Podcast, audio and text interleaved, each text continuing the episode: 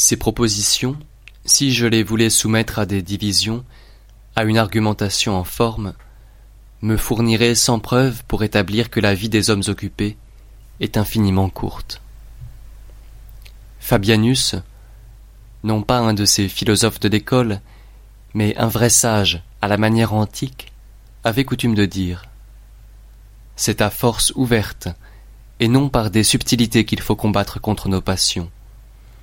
Pour repousser une telle milice, je n'approuve point les petites attaques, mais une charge impétueuse. Ce n'est pas assez de déjouer leurs stratagèmes, il faut les confondre.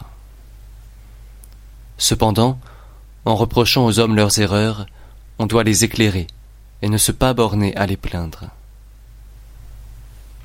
La vie se divise en trois temps le présent, le passé et l'avenir.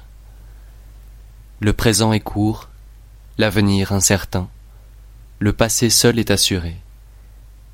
Car sur lui, la fortune a perdu ses droits, et il n'est au pouvoir de personne d'en disposer de nouveau. Les hommes occupés d'affaires n'en tirent aucun parti, car ils n'ont pas le loisir de porter un regard en arrière, et quand ils l'auraient, des souvenirs mêlés de regrets ne leur sont point agréables. C'est malgré eux qu'ils se rappellent le temps mal employé.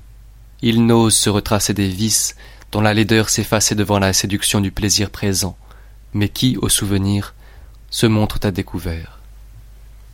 Nul homme ne se reporte volontiers dans le passé, si ce n'est celui qui a toujours soumis ses actions à la censure de sa conscience, qui jamais ne s'égare.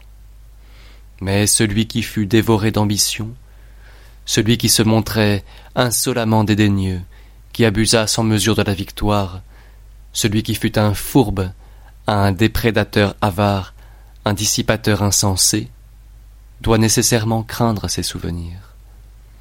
Et cependant, cette portion de notre vie est sacrée, irrévocable. Elle se trouve hors de la puissance des événements humains et affranchie de l'empire de la fortune.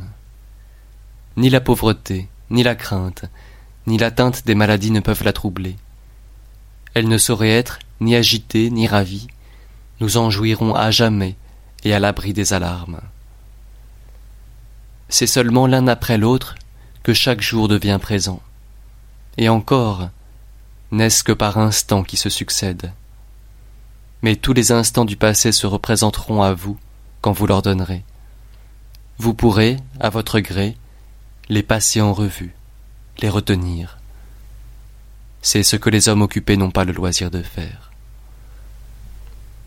Une âme paisible et calme est toujours à même de revenir sur toutes les époques de sa vie. Mais l'esprit des hommes affairés est sous le joug. Ils ne peuvent se détourner ni reporter leurs regards en arrière. Leur vie s'est engloutie dans un abîme, et comme une liqueur, quelque abondamment que vous la versiez, se perd si un vase ne la reçoit et ne la conserve, de même, que sert le temps, quelque long qu'il vous soit donné, s'il n'est aucun fond qui le contienne. Il s'évapore au travers de ces âmes sans consistance et percées à jour. Le présent est très court, si court que quelques hommes ont nié son existence. En effet, il est toujours en marche, il vole et se précipite. Il a cessé d'être avant d'être arrivé, il ne s'arrête pas plus que le monde ou les astres dont la révolution est éternelle et qui ne restent jamais dans la même position. Le présent seul appartient donc aux hommes occupés.